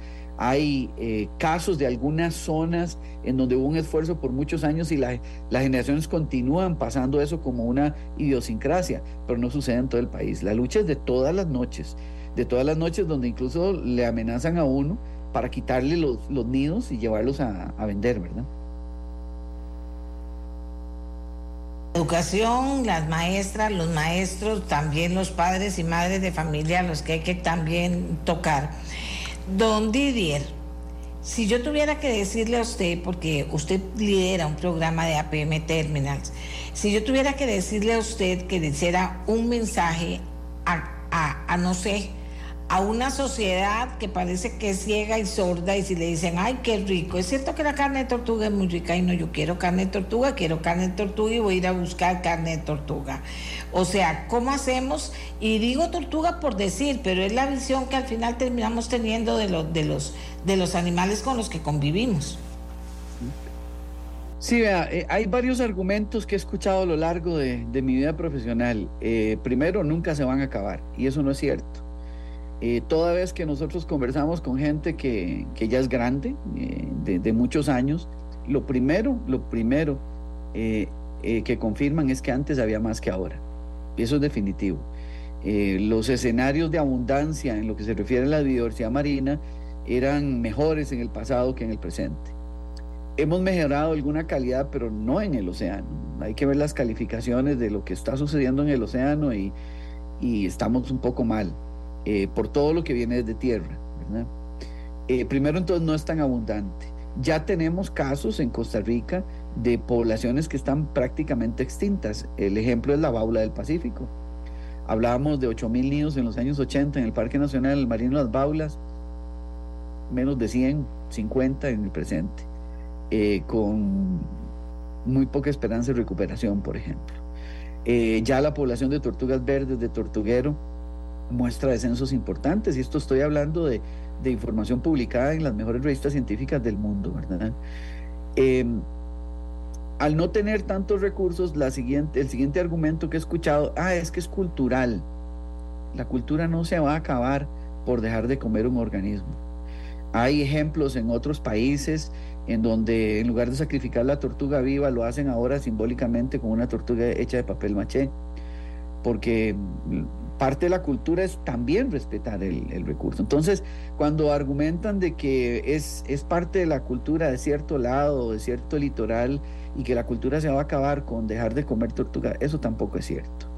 Y lo mejor es que ni siquiera son etnias típicas del, del, área los que defienden el, comercio el comercio de productos eh, a la sombra de la ley está matizado con otros capitales, con otras actividades, eh, matizado con otras acciones ilegales. Eh, de manera tal que ni la cultura, ni las poblaciones actuales, ni la situación del cambio climático va a permitir, si no hacemos algo ya, si no nos involucramos en los programas de conservación, si no involucramos a nuestros niños, si las escuelas no abren las puertas a tocar estos temas, si el Ministerio de Educación no abre los currículum a hablar de la realidad que está afuera, ¿verdad? Eh, no vamos a lograr hacer el cambio. Eh, hay sociedades que mantienen o grupos sociales que mantienen usos muy intensos sobre la fauna silvestre. Y es un tema de persecución de todos los días, lo que no debería ser, debería ser una sociedad que entiende que Costa Rica, un país verde, al menos tiene esa imagen, ¿verdad? Y somos muy buenos en varios tópicos de, la conservación, debería de, tener esa conducta eh, totalmente estandarizada para todo, para el recurso marino, para la montaña, para el agua, ¿verdad? Eh, y tener penas muy severas. La mayoría de la gente que comenta em, los actos contra la biodiversidad marina es que eh, comenta que en este país de se lleva a la gente a la corte si se agarra y luego lo sueltan, ¿verdad? Em, todavía el delito ambiental no tiene el nivel que debería tener haciendo equivalencia con la importancia que tienen esos recursos para la sociedad, para la educación, para la investigación, para la economía del país. Así que definitivamente tiene que haber un cambio eh, conductual de cómo vemos la biodiversidad marina, entre ellas las tortugas marinas. Nada más para terminar, usted tiene sus compromisos y nosotros también aquí, pero yo quisiera preguntarle eh, si se ha pensado en replantearse el tema de todas las áreas protegidas para también, eh, eh, como se van moviendo, pues poderlas ir protegiendo. Sí, sí hay un esfuerzo que acabamos de terminar, que creo que en estos días em, los responsables financieros y ejecutores van a, liberar a la prensa y es el, la actualización de los sitios de importancia de conservación a nivel nacional. Es un esfuerzo en el que participamos em, para decirle al país, bueno, mire, sí, tenemos estas áreas de conservación, pero faltan estos eh, segmentos, existen estos huecos o brechas de conservación donde deberíamos de actuar.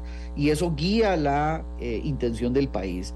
Y también instar a, toda la empresa nacional que conservación y responsabilidad ambiental no se limita a tener eh, bombillos de LED y a ordenar la basura. Eso es, de hecho, es, una responsabilidad que hay que hacer. Es salir a, a más, ¿verdad? No es ir a solamente limpiar el, bosquecito, el río al lado de mi compañía, es, es un poco más, ¿verdad? Es, es un rol eh, fuera de esas cosas que ya se convirtieron en básicas. Eh, es, es, una responsabilidad mucho mayor la que tiene la empresa privada, la que tiene el Estado en, en afectar positivamente el ambiente terrestre y marino del país. Mucho, don Didier, que haya participado con nosotros y sus conocimientos para hacernos conciencia sobre un tema y el tema de la preservación, el tema de cuidar, el tema de proteger. No debe el ser humano abandonarlo nunca y tenerlo como materia prima en cada curso de cada materia, en cada escuela, colegio y hasta en el kinder. Así que le agradecemos mucho, usted es un experto en el tema de las tortugas, pero también en el tema de conservación. Eh, gracias, don Didier Chacón. Eh, por haber estado con nosotros, especialista en ciencias marinas. Buenos días y saludos a todos.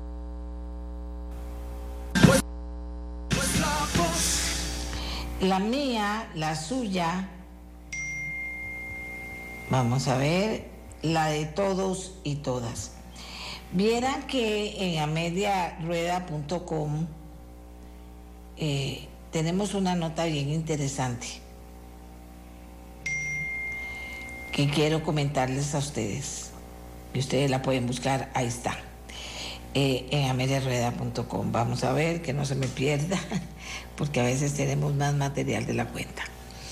Se llama La arriesgada tarea de ser activista medioambiental en Rusia. Dice que grupos ambientalistas integrados por jóvenes veinteañeros enfrentaban la presión de las autoridades en Rusia y muchos fueron ilegalizados con la ola de represión que se desató tras el inicio de la ofensiva contra Ucrania en febrero del 2022. Aprovecharon para ilegalizar a estos jóvenes que aquí mencionan los jóvenes fundamentalmente, que convierten en arriesgada la tarea de ser activista medioambiental en Rusia. Imagínense ustedes que que son cosas seriosísimas las que ellos denuncian y sin embargo más bien los presionan para que no lo hagan. Vamos a ver. Y más bien la presionan para que no lo hagan. Y uno dice, ¿qué dice que en Costa Rica no es así? Les cuento esto, perdón, porque vamos a hablar de medio ambiente. Resulta que las vecinas y los vecinos de Bebero Escazú, están muy preocupados desde hace algunos meses por la tala de árboles. Por supuesto que se han organizado para hacer llegar esa preocupación a la municipalidad de Escazú con la idea de que tome medidas de inmediato. Me mandaron una foto que lastimosamente no se las puedo, ahora vemos si la podemos pasar en ameliarueda.com, a donde se ve la montaña sin un árbol. El pedazo de montaña sin un árbol. Y uno dice, pero ¿cómo es que aquí en Costa Rica todavía, dice uno, pasan esas cosas. Javier Sánchez es el presidente de la Asociación para la Conservación y el Desarrollo Sostenible de los Cerros de Escazú, que usted los ve y están, están verdes, pues ahora no, hay manchas que indican que están talando ilegalmente, por supuesto suponemos, los árboles. Le vamos a decir a don Javier que él nos cuente qué está pasando con este tema y la organización de la comunidad para exigir que se detenga esta tala. Javier, muy buenos días. Muy buenos días, doña Amelia. Mucho gusto de, de, estar con usted y de que nos esté brindando esta oportunidad para podernos comunicar con su gran audiencia.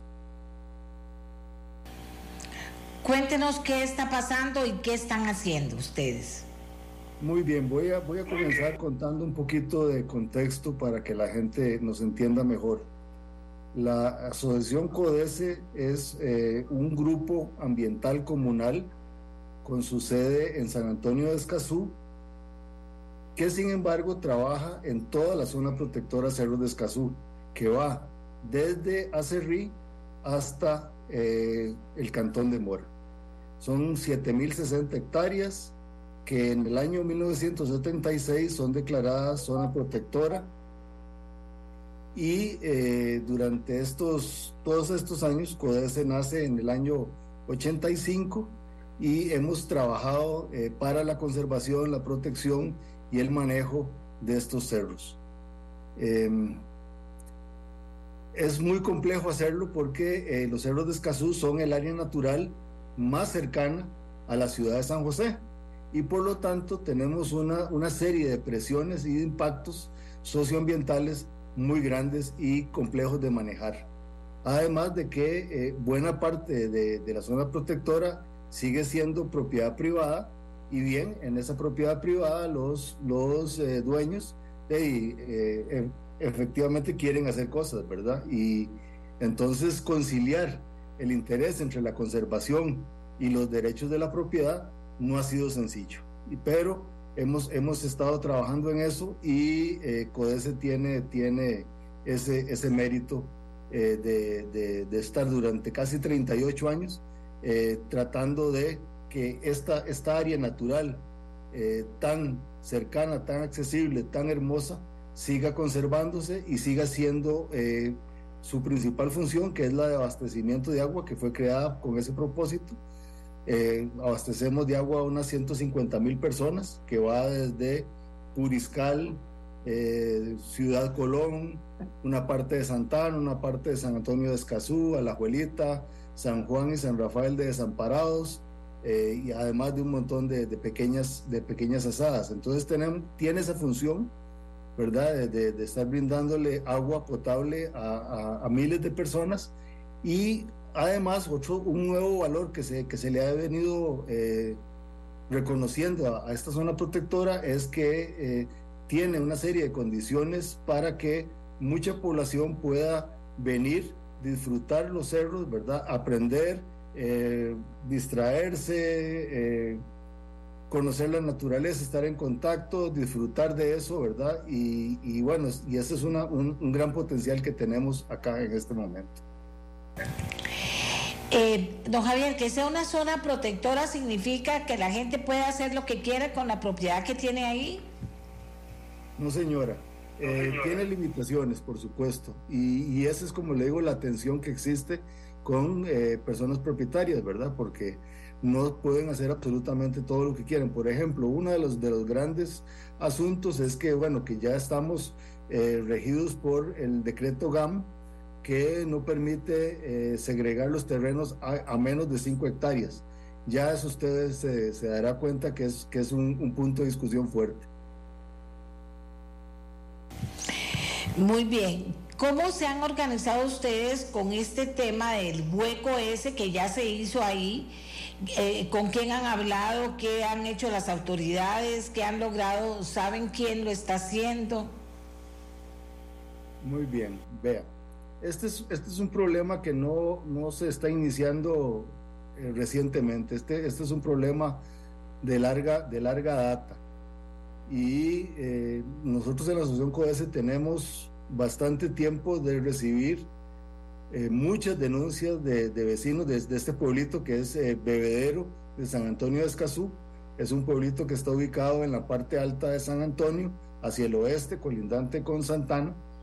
Y bueno, esta comunidad tiene ya mucho tiempo, como le decía, de estar denunciando a CODESE que en esta finca vienen eh, ocurriendo supuestas talas y deforestaciones que eh, la gente del pueblo que, que vive en, la, en, la, parte baja de esta finca eh, están muy preocupados porque consideran que con, con, esa deforestación se van a desestabilizar las laderas y es una zona que es propensa a deslizamientos y avalanchas. Y bueno, y están ocurriendo constantemente, tal vez a pequeña escala, ¿verdad? Y algunas veces a, a una escala mayor. Entonces la gente tiene conocimiento de esta situación y ellos durante mucho tiempo han estado preocupados denunciándonos, ¿verdad? Con, por medio de videos, por medio de fotos, eh, por medio de llamadas. Y lo que ha hecho la Asociación CODESE es venir dándole un monitoreo a esta situación. ¿Cómo nosotros hacemos ese monitoreo? Bueno, comparando distintas imágenes y fotos, tanto de imágenes remotas como, como fotografías y videos que ellos nos enseñaban, para ver si se podía demostrar que se estaba dando una, una tala en esta propiedad. Eh, no es sino hasta el viernes pasado, este viernes de la semana anterior, que eh, un vecino logra captar un video que ya sí fue, digamos que la prueba que nos, que nos convenció, la evidencia que nos convenció, mejor dicho, que se ve a, un señor que está en la pura orilla del bosque eh, con una motosierra talando. Entonces sí dijimos, ya aquí no, no, hay, no hay, no hay más, ¿verdad? aquí hay que denunciar la cosa y la asociación CODES con, junto con los vecinos, porque los vecinos estaban muy indignados, ¿verdad? Porque el video de este señor eh, circuló profusamente. Entonces, con, con, con los vecinos, eh, CODES hace la denuncia ante tanto el Departamento de Gestión Ambiental de la municipalidad como ante el SINAC, porque el SINAC es el, el administrador legal de la zona protectora. Y en este caso que estamos hablando en particular, estamos en un sitio donde estamos muy cercanos al límite entre lo que es la, el área agrícola y la zona protectora. ¿Ante cuál municipalidad hicieron el reclamo? Eh, eso todo se gestiona ante la municipalidad de Escazú, ¿verdad? Porque este, este pueblo, San Antonio de, de, de Bebedero, pertenece al cantón de Escazú.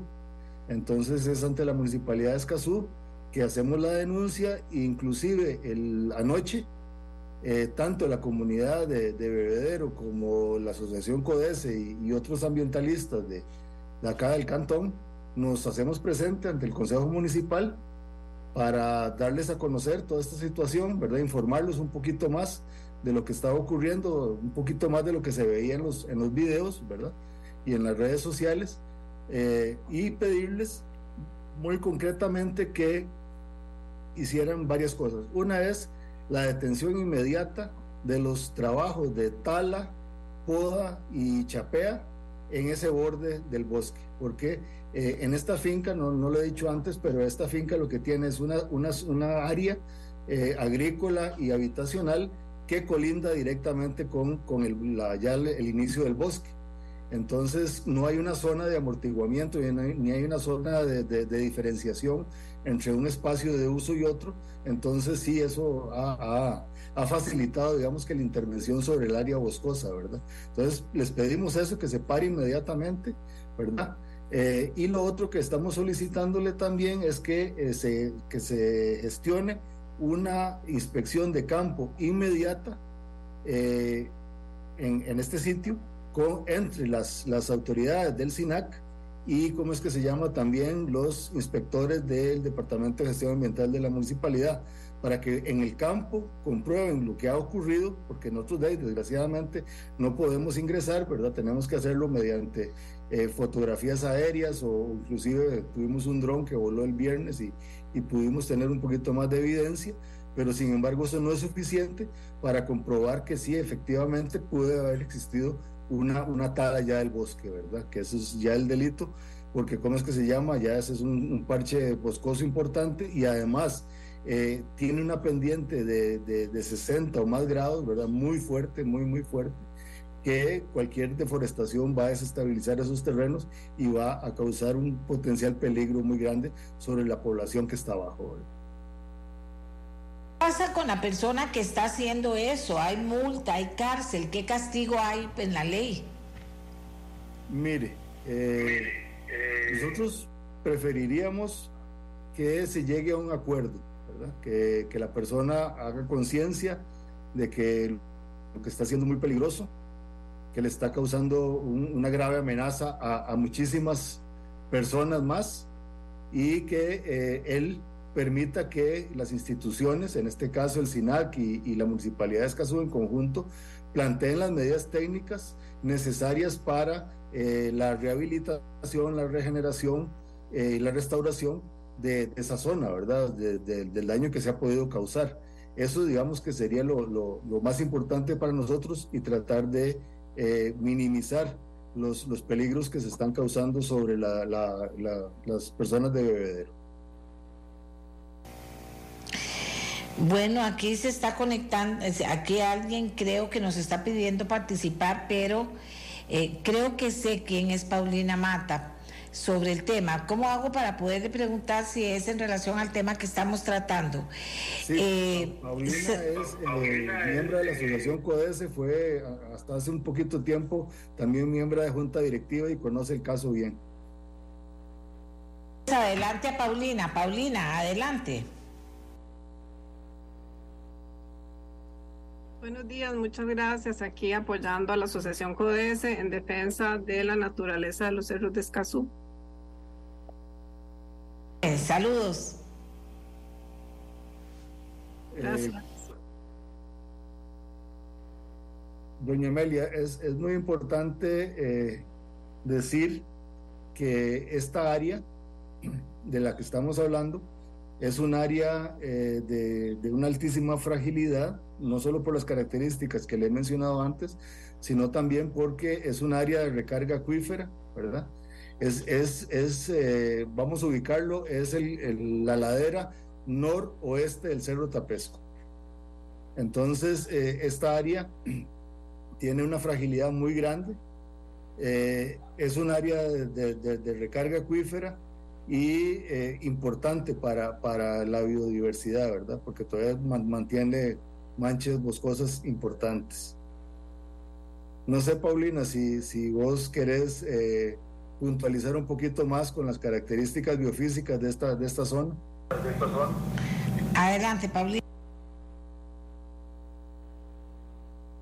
Se congeló. Se congeló.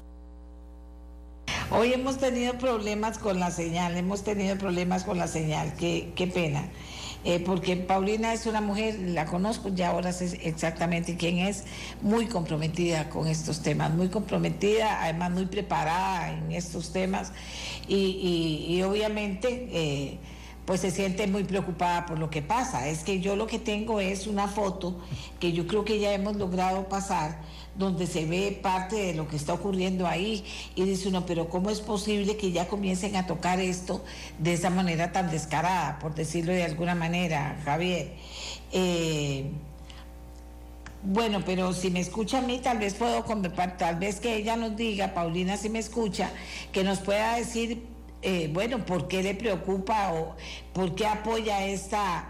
Eh, ¿qué le puedo decir? Esta acción que ha tomado una parte de la comunidad de Bebedero de Escazú para evitar que siga ocurriendo esta tala, Paulina.